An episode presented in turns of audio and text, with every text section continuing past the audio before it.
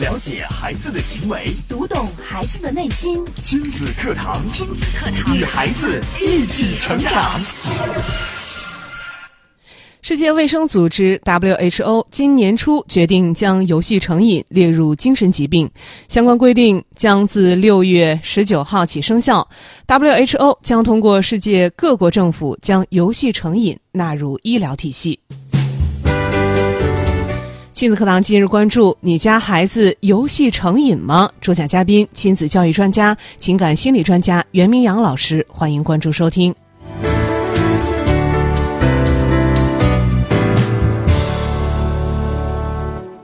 我是主持人潇潇，接下来我们有请今天的嘉宾袁明阳老师。明阳老师好，嗯，潇潇好，听众朋友大家好，嗯，今天我们要来说一说这个有关打游戏的问题啊。是关于这个游戏成瘾的话题，我们节目当中其实不止一次的讲过。今天为什么又重新来讲呢？就是刚刚潇潇在岛屿里也讲了，在前段时间呀、这个游戏成瘾刚刚被世卫组织列入了精神疾病的这样的一个范畴。哦这应该是一个非常重要的呃一个启示给大对家。就因为之前大家说这个游戏上瘾啊、网瘾啊，可能大家更多的觉得它只是一种表现，或者说，呃，只是我们口头上的一种表达。但是世卫组织在今年年初的时候就已经呃跟这个呃世界宣布了说，在今年的六月十九号，这个规定呢将会正式生效，游戏成瘾将会列入这个医疗体系作为一种精神疾病。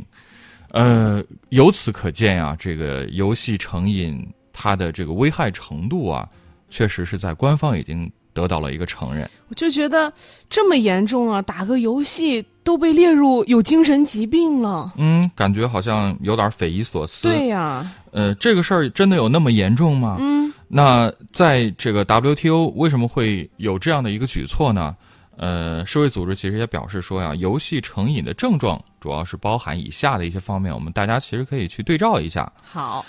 包括没有办法控制的打电玩，嗯，就是包括频率啊、强度啊和这个呃打电玩的长度，它都要纳入一个考量的标准。哦，还有越来越多的、越经常的将电玩置于其他生活兴趣之前，嗯，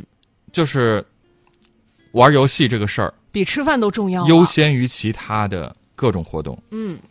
即使有负面后果，还是要持续或者是增加打电玩的时间。嗯，就是因为打电玩已经误了其他正事儿了。对，那当然，刚刚我讲到了这个世卫组织对它的评定其实是有一个标准的，呃，其中就有一个这个打电玩的时间长度的问题。嗯，那 WHO 的这样的一个规定是说，相关的行为要持续十二个与十二个月以上才能够确诊。就是这一年都将打电玩作为主要的工作，特别上瘾。对，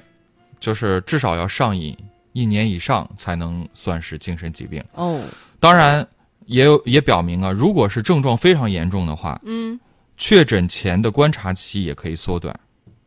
哦，就是说，如果说他表现的这个症状很严重，那观察期就可以缩短了，对，就是不用再等一年的时间了。嗯那比如可说，能几个月就能确诊了，对，一看都已经非常严重了，昏天黑地的，天天都在。废寝忘食了，都已经。对，这个就不需要再等一年了，估计有些时候可能也等不了一年了。对就像这种程度。嗯，其实啊，这个部分国家此前早就已经承认说，游戏成瘾啊是重大的一个公共卫生的议题了。嗯许多国家其实都有治疗游戏成瘾的戒瘾机构。嗯，你不信，现在大家可以上网随便搜索一下，戒除网瘾，对，这个太普遍了。能搜到一大堆这个戒网瘾的学校啊、嗯，封闭的训练营啊等等等等。对，当然，我们之前还是不太建议家长们去选择，把孩子送到这儿，对，为什么呢？因为目前还没有一个非常规范的标准。嗯，呃，当然，从这个六月十九号之后，人游戏成瘾被列为精神疾病之后，那我相信相关的医院专科，嗯它就有了相应的一些治疗应对的措施。就是下次我们再去医院的时候，我们会发现一个新的门诊科室，叫游戏成瘾科。不一定有这个科，嗯，但是相关的医生是可以给出一个专业的判断，嗯判断你是不是游戏成瘾了，嗯需不需要进行治疗，对需要怎么去治疗。哦，真的，这个网络成瘾呢，真的就像是一场流行病一样啊，袭击着我们的国家，尤其是青少年，嗯已经成为这个疾病的一个重灾区了。嗯那接下来跟大家来分享一下，到底这个什么是游戏成瘾？游戏成瘾表现在哪些方面？我们该如何去预防？给出一些什么样的应对的措施？好，这个大家其实也特别感兴趣，想要界定一下，因为打游戏的朋友有很多呀。嗯，这个听明阳刚刚一说，大家有点害怕了，有点害怕。哟，我这是天天拿着手机打打游戏，这算不算游戏成瘾？真的是一种病，我需要去医院看了吗？呃，先给大家来讲一个实验呀。早在二零一零年的时候，马里兰大学啊就做了一个两千名学生参与的实验，叫做“远离媒体二十四小时”。远离媒体二十四小时。要求是这样的：在二十四小时以内，禁止上网、嗯看报纸、看杂志、看电视、使用手机，或者是呃随身听，也不能听音乐，嗯也不能看电影，不能上社交媒体，不能玩电子游戏。哦，就是电子产品都不能碰了。对，完成实验之后呢，需要这个被实验者写下自己内心的感受感。受。嗯、当然，很多人会说：“哎呀，二十四小时我恐怕坚持不了啊。”嗯那如果不小心破了戒，也不能放弃，要嗯继续去完成二十四小时的任务。嗯那如果没有撑到终点，要如实的告知你坚持了多久，是什么导致了任务的失败，嗯这项实验你觉得对你意味着什么？嗯，我这听听，我觉得你还挺简单嘛，二十四小时就一天嘛，嗯，一天这个不看电视，呃嗯不打游戏，不玩手机，你应该没问题。这时间挺短的，可真的是有很多人确实没有坚持得了。就是到最后是有多少人坚持到底了呢？呃，我先不说这个有多少人坚持到底了，嗯就先来跟大家讲一讲这个实验当中的这些学生啊，嗯他们都有一些什么样的感受？嗯这是在实验结束之后啊，他们将自己的感受进行了一个反馈。嗯呃，因为这个实验呢，选取的是全世界来自各个国家的不同的学生，所以，呃，有来自各国的学生都有这个游戏成瘾的这样的一种感受，包括，呃，做了这个实验之后，他们有一个直观的感受。嗯，英国的学生说呀，空虚将我淹没，哦，和外界断了联系，嗯，我已经完全麻木。完全麻木，对，参加实验的中国学生说啊，我目光呆滞，无所事事，嗯心里空空的，我觉得失去了什么重要的东西。嗯，哇，乌干达的学生说，我觉得自己出了毛病，嗯我一分钟一分钟的计算时间，哪怕多忍一秒钟都办不到，我好孤独。嗯墨西哥的学生说呀，我在焦虑中度过，脑子中呢也出现了各种奇怪的念头，从绑架到外星人入侵，什么都有。嗯，而美国学生说呢，我进入了抓狂的模式，我觉得自己正在被虐待。嗯，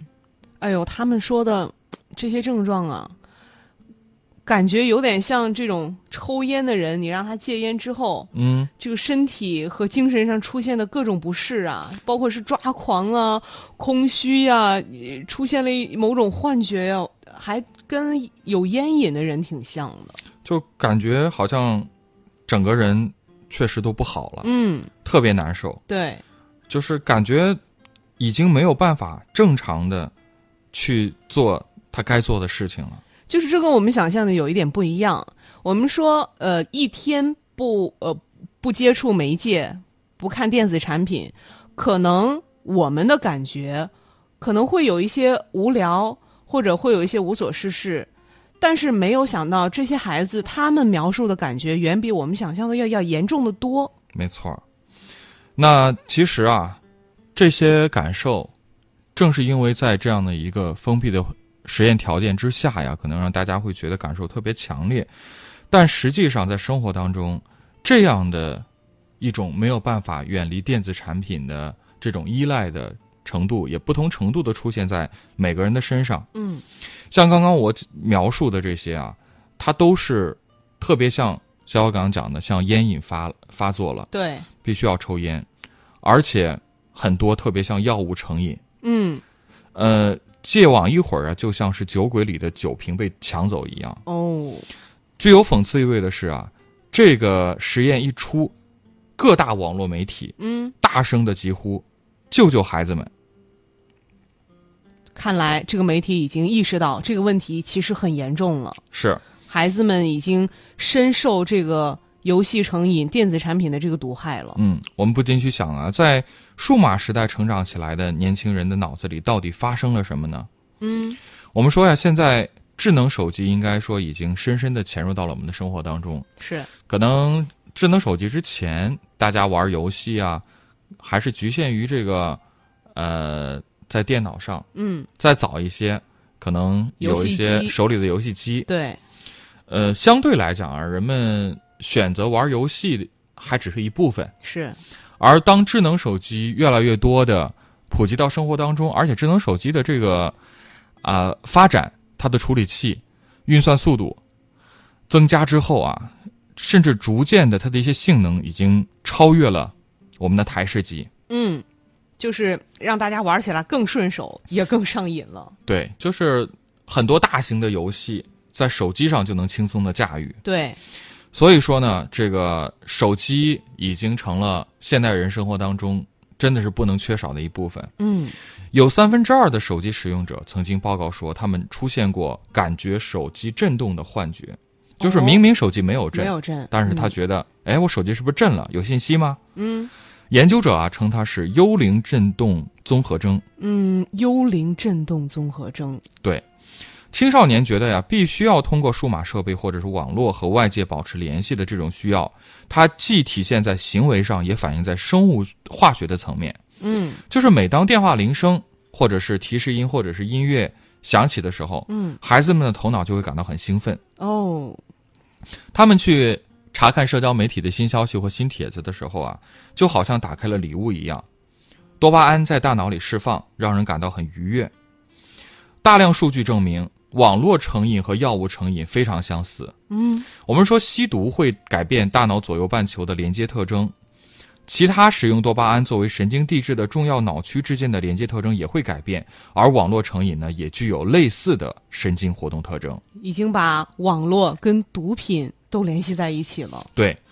但不同的是，网络成瘾和药物没有关系，它嗯纯粹的只是一个心理的过程，因为它并没有去摄入什么东西。它没有对人的这个身体的各个器官嗯造成一些危害，可但是却是对我们的精神，对，但是它的这个特征啊，嗯包括它在你身体上产生的这些反应，却极其的相似。嗯这应该就是一个心理胜于物质的一个典型的案例了。嗯，看来这个游戏成瘾、电子产品成瘾，真的应该引起我们的关注了。没错儿，嗯那到底我们应该怎么做才能缓解这样的情况呢？我们也稍事休息啊，我们稍后接着请明阳老师给我们来分享。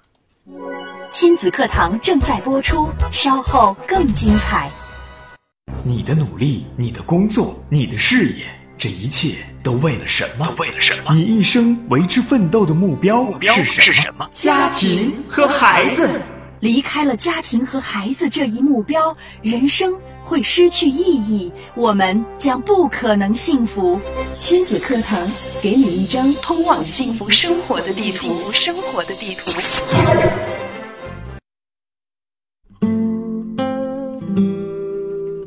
欢迎大家继续关注亲子课堂节目。今天我们请到了亲子教育专家、情感心理专家袁明阳老师带来的话题：你家孩子游戏成瘾吗？确实啊，现在很多的孩子，很多的这个学生啊，游戏成瘾，呃，对电子产品的这个依赖真的超过了我们的想象。那我们也接着请明阳老师跟我们来分享。嗯，是，呃，刚刚也讲到了这个游戏成瘾啊，经过研究，它确实在症状上啊和药物成瘾，呃，非常的相似，也难怪啊，这个世卫组织会将游戏成瘾列为精神疾病的一个范畴。那在各种数码产品和网络活动当中啊，应该说电子游戏是最让年轻一代痴迷，也是花费时间最多的一个活动之一了。嗯其实早在1958年的时候，第一款具有真实互动功能的电子游戏，就在长岛的国家实验室里诞生了。这个游戏叫双人网球，哦，游戏者呢使用装有按钮和旋钮的控制器来调整发球和击球的角度。那在那个年代里头，等着玩这款游戏的人就已经排起了长队。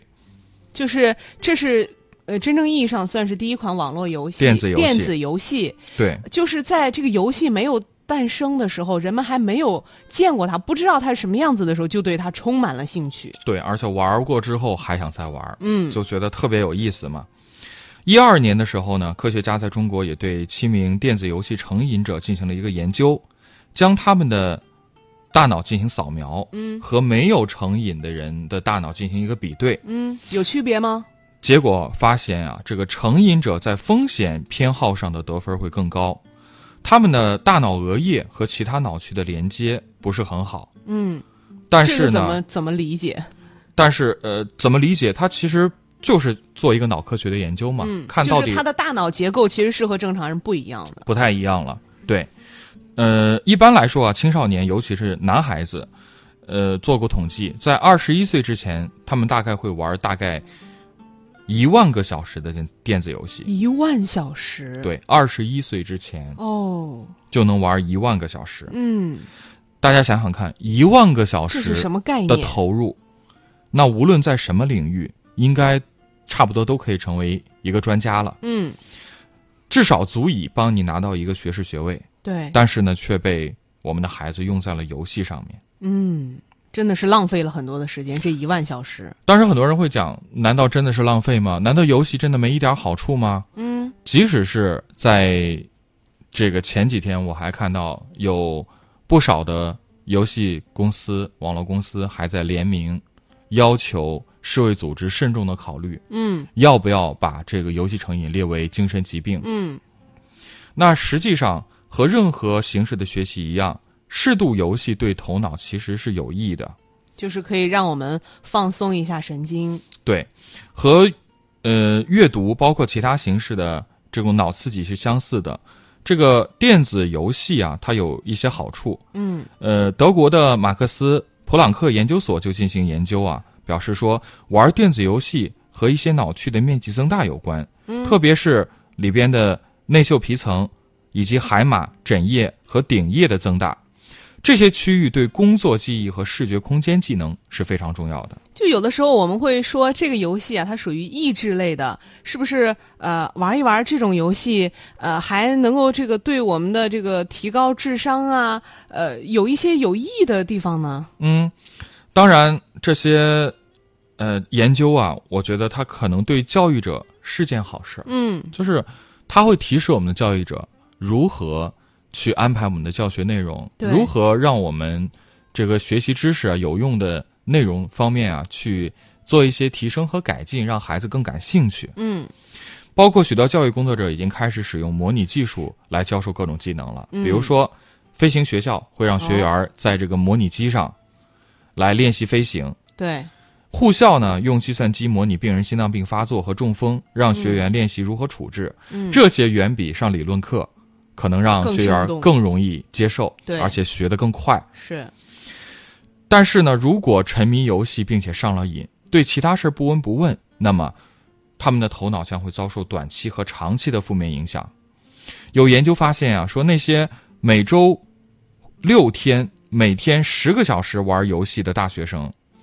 他们大脑中负责语言、记忆、运动控制、情绪控制、目标设定以及冲动、不当行为抑制的灰质区域全都发生了变化。哦，每周六天，每天十小时，对，六十小时，是就相当于每每周有将近三天的时间对。都在玩游戏。对，这样的话就发现他们大脑中很多区域都发生了变化，哦就因为玩游戏。嗯那很多人听了之后啊，会觉得，哎呀，那到底该怎么去判断网络成瘾呢？嗯，这个我平时也玩玩游戏啊，那我这算不算精神疾病呢？说到这儿，我都感觉，哎，我有时候也会拿起手机去玩个小游戏呀、是，这我也有病了吗？还挺害怕的。嗯，那下面给大家一些相关的行为和心理的指标，大家可以一一对应一下。好，这个如果出现了以下的行为和心理指标，可能啊就会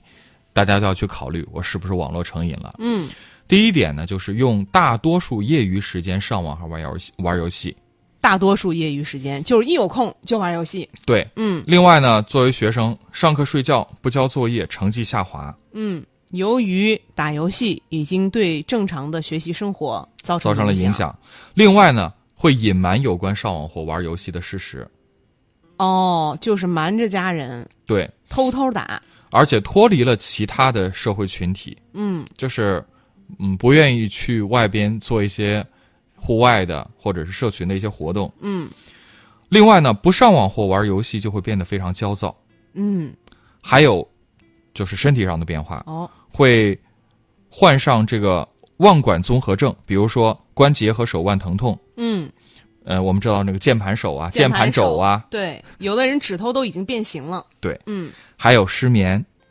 包失括眠废寝忘食。嗯呃，为了上网或玩游戏，不注意个人卫生，嗯头部和背部包括颈部疼痛，嗯眼睛干涩、视觉模糊，嗯，这都是网络成瘾的一些身体和心理上的指标。这些这么多的症状，就是如果您出当中有好几条都出现的话，基本可以判断为这个游戏成瘾了。对，其实我们说成瘾啊，并非是痴迷网络的唯一的一个危害。嗯每天玩一个小时或者是更长时间电子游戏的青少年，他们表现出的注意力缺陷和多动障碍的症状也比一般人要多。嗯，多动障碍、注意力缺陷，对，很多人呢都认为自己很擅长一心多用，嗯，包括很多孩子，你看他边学习啊，边听歌啊，对啊，然后吃着饭看着电视，对，好像觉得这没问题啊，嗯我我做得了，呃，好像这样看起来会更高效。为什么这样呢？因为在呃这看书的时候看电视会觉得更满足啊。对，呃，一心多用其实是为了更多的愉悦感，而不是学习变得更高效。其实这是一种心理上的感受变得好了。就是我们误认为这样更高效，但其实不是这样。对，实际上啊，如果人的记忆力啊受到干扰，他们的表现一定会下降。嗯一心多用呢，它不仅会干扰学习的过程，而且呢还会促进皮质醇和肾上腺素的应激激素的分泌。那如果这些激素长期处于一个比较高的水准的话，会怎样呢？它可能会让人变得很冲动，富有攻击性，并且丧失短期记忆，甚至患上心血管疾病。哦，这么严重的后果是就是看来一心二用，它的这个危害很大。对，所以说一心多用啊，它会不断的消磨我们，让我们的思维变得混乱，感到很疲劳。嗯那到底如何避免呢？我们其实可以帮助孩子呀，呃，做一些事情，对，就是来做好时间的管理，嗯做好规划。你可以鼓励孩子列一些清单，虽然可能孩子一开始对此是比较抵触的，嗯但是呢，我们要给孩子定规矩，对比如说做作业的时候不能听音乐，不能玩游戏，你嗯不能够边听音乐边做作业。嗯那什么时候可以听呢？嗯作业做完了就可以。嗯什么时候可以玩游戏呢？作业做完了，睡觉前的时间，你都可以拿来玩游戏。对，就是我们做一件事情的时候，就只专注于做这一件事情。是，呃，如果用这样的方法的话，就无疑也会激励孩子去集中精力的先把眼前的事情给做好，对，因为之后可能有他更感兴趣的游戏或者音乐等待着他。嗯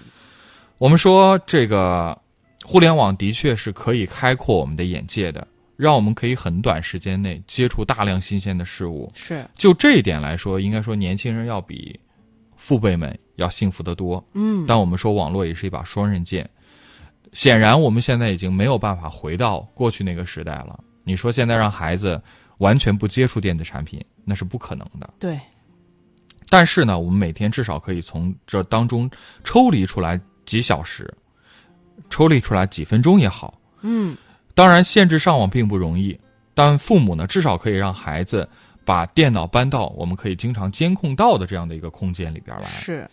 呃，用软件去屏蔽一些不良的网站，但是我相信这些都是一些辅助的方法和手段，最主要的是什么呢？还是要和孩子有个良好的沟通。确实是这样。跟孩子有沟通，有互动。你想，现在的孩子手里不是拿着手机，就是拿着 iPad，呃，各种的电子产品啊，可以说成为他们生活的一部分了。但是，想一想，我们的孩子在捧着这些东西看得津津有味的时候，他们的内心真的丰富、真的充实、真的快乐吗？是，所以家长们千万不要觉得孩子就不能玩儿，说什么都不能玩儿。嗯，我们要想想看，那除了不玩儿游戏，还能干什么？我们还能做点什么？能和孩子共同做点什么呢？那再自己对照一下自己，那你在家里边儿除了抠手机。还会干什么呢？嗯，如果你每天的生活非常的充实，每天你都抱着一本书在看，从小到大孩子都在这样的环境里长大，那我相信孩子